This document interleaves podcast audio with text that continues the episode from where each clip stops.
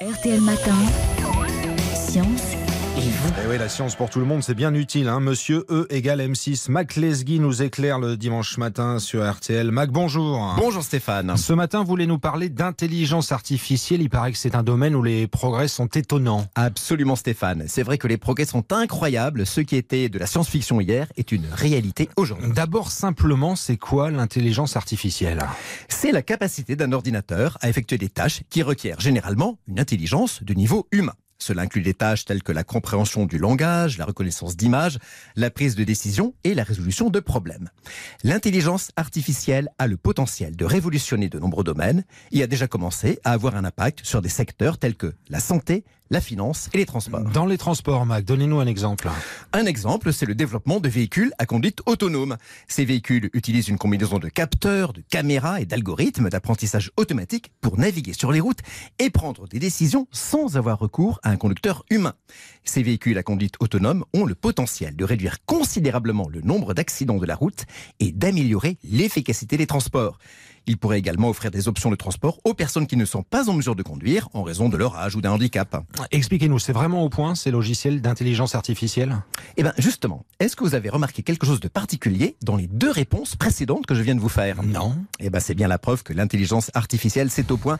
Je l'avoue, ces deux réponses, ce n'est pas moi qui les ai écrites, mais un logiciel d'intelligence artificielle, ChatGPT, développé par un laboratoire de recherche de San Francisco, aux États-Unis, et je n'y ai pas changé une virgule. ChatGPT analyse la question que vous lui posez, consulte les 500 milliards de sources auxquelles il a accès sur Internet, compile les plus pertinentes et rédige une synthèse, exactement comme le ferait un être humain, mais tout ça en une fraction de seconde. Et ne croyez pas qu'il recopie des phrases ou des paragraphes glanés sur Wikipédia ou ailleurs, sa réponse est originale. Ouais, c'est impressionnant. Hein. Ah oui, car il est difficile de distinguer une réponse fournie par ce logiciel et une réponse faite par un expert en chair et en os. Il sera dorénavant impossible pour un professeur qui donnera un devoir à un élève de faire la différence entre un travail personnel et un travail fait par un logiciel comme ChatGPT. En plus, cette intelligence artificielle est dépassée par une autre, cinq fois plus puissante. Elle est développée par Google, elle s'appelle Palm. La version dédiée à la médecine donne les mêmes réponses qu'un médecin avec, tenez-vous bien, des réponses jugées satisfaisantes à 92,6% contre 92,9% pour les réponses données par de vrais médecins. C'est la même chose. L'idée est d'arriver à un logiciel qui donnera de meilleurs diagnostics ou analysera mieux que la plupart des médecins des résultats d'examen comme des radios. Notre santé y gagnera. Mais attendez, Mac, les médecins, les conducteurs, les professeurs, ça va mettre tout le monde au chômage Ah bah attendez, on va poser la question à ChatGPT.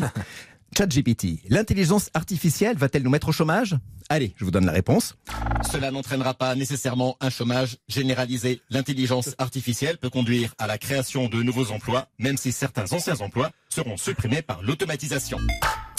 Et voilà, c'est dit. Merci ChatGPT. Autrement dit, il va falloir s'adapter. hein. Bon dimanche à tous. Mac Lesguy et l'intelligence artificielle, on n'arrête pas le progrès.